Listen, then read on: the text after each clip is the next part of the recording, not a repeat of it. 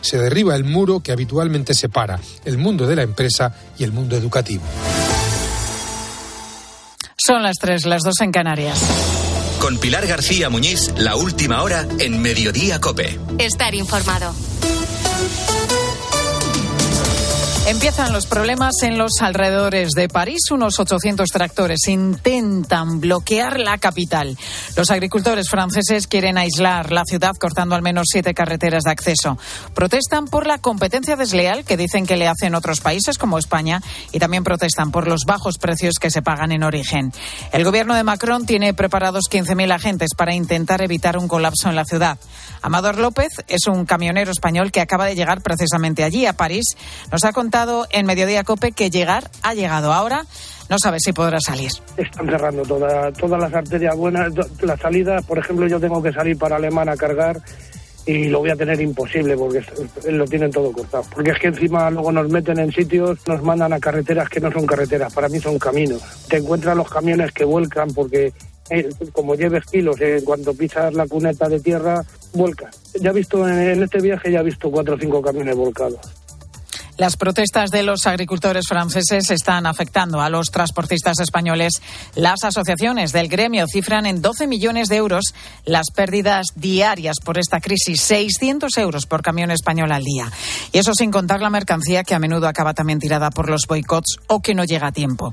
José Noriega tiene una empresa de transportes en Badajoz y ahora mismo tiene más de 100 camiones bloqueados en Francia. Entonces, una vez que colase en París ya no se puede transitar por ningún sitio en Francia. Pero vamos, de esta manera lo tienen cortado todo, ¿eh?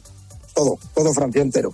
Hay veces que se descuidan una mina y puedes transitar un poco, pero ya te digo, lo tienen todo cortado, ¿eh? Las protestas de los agricultores se han extendido a Bélgica, donde se registran ya bloqueos en algunas carreteras, y en España las asociaciones del sector también anuncian movilizaciones por los problemas que está teniendo el campo. Y el ministro Óscar Puente retoma el proyecto con el que se pretende limitar los vuelos cortos, siempre y cuando haya una alternativa en tren de menos de dos horas y media. Afectaría las rutas que unen Madrid con Barcelona, Valencia, Málaga, Alicante y Sevilla. El problema es que tres millones de personas utilizan estos vuelos vuelos cortos para enlazar con trayectos largos.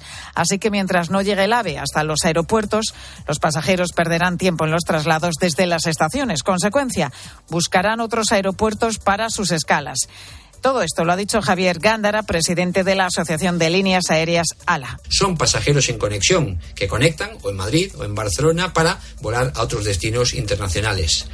En caso de que no se dé una solución intermodal adecuada, todos esos pasajeros seguirían volando, pero a través de otros hubs europeos, con lo cual lo que perdería es la competitividad y la conectividad de España.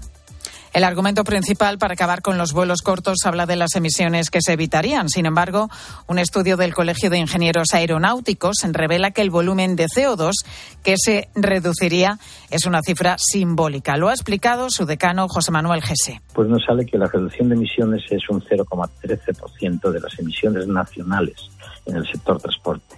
Eh, que eso, eh, llevado a las, a las emisiones nacionales totales, sería el 0,05 es decir, que eh, la reducción es marginal.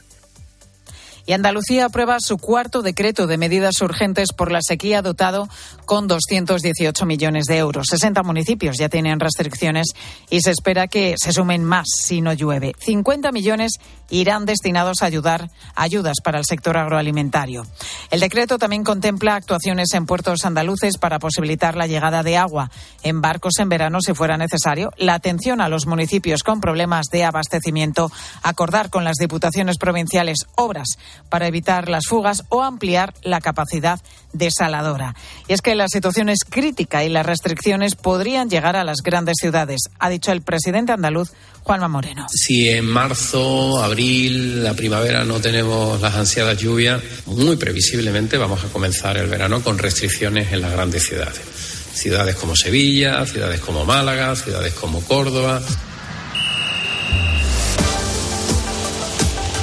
Deportes en Mediodía, Cope. Estar informado. José Luis Corrochano, ¿qué tal? Buenas tardes. Hola Pilar, ¿cómo estáis? Buenas tardes. Crisis en el Barcelona, a esta hora comida conjura de los jugadores. Ahora contamos dónde está siendo la comida, en casa de qué jugadores la comida de los futbolistas de la plantilla del Barcelona y por supuesto el casting de entrenadores para el Barça.